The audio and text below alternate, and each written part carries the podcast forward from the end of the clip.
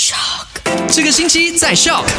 麦好玩，你好，我是 Amanda。今天呢，Rewind 一样有我的声音啦。上个星期五我就 on air 了十个小时嘛，连 Super Drive 也是我代班的，所以 Rewind 肯定是由我来做。好了，第一则消息呢，就来聊到新加坡移民与这个关卡局宣布呢，从二月二十七号起就不再发出实体的这个长期探访的这个准证啊，还有学生证以及这个眷属证券的所有的实体卡呢，都会被电子准证取代。另外呢，其实当局也表示讲说，二月二十七号之前所发出的这个长期准证呢，依然是有效的哈，直到呢准证过期又或者是被取消。那紧接着下来呢，就是报税日期，有谁还没有缴税的？来，赶紧 WhatsApp 进来零一六五四一三三三三，我就发这个链接给你啦。关于到报税的重要，所有的重要日子都在里面。好啦，紧接着下来呢，还有一个资讯要分享到的就是古晋廊之后会有 ART 无轨电车的出现喽。那现在暂时还只是一个模拟车厢的，可是已经有路线图了，一共会有三条路线，包括红线、蓝线、绿线。